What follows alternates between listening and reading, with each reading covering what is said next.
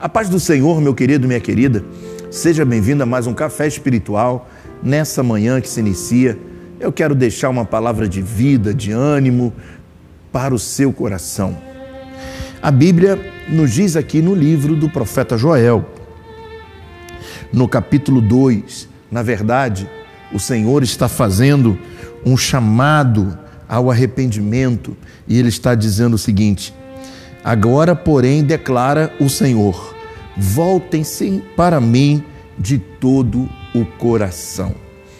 Israel estava vivendo um momento de apostasia, longe de Deus, longe da presença de Deus.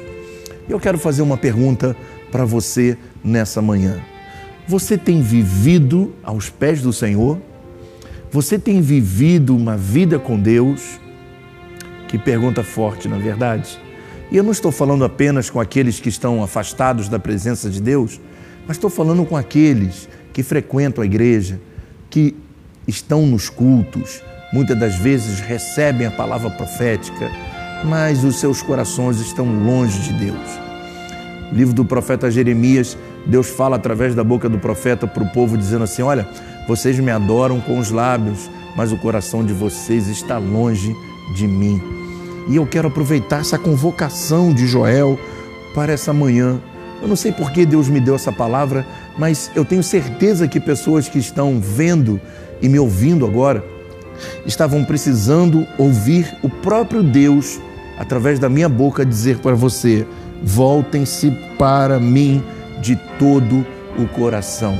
Deus não nos quer pela metade, Deus nos quer por inteiro, que todo o nosso coração seja do Senhor. Quem sabe você está afastado da igreja, quem sabe você está vendo esse café espiritual tão desanimado, tão prostrado, porque você não tem suportado as dificuldades da vida. E eu quero dizer para você que não tem outro caminho, não tem outra verdade, não existe outra vida a não ser o próprio Jesus Cristo.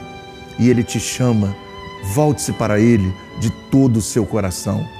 Ele tem uma vida nova para você, ele tem uma vida de esperança para você, ele tem novidade de vida para você.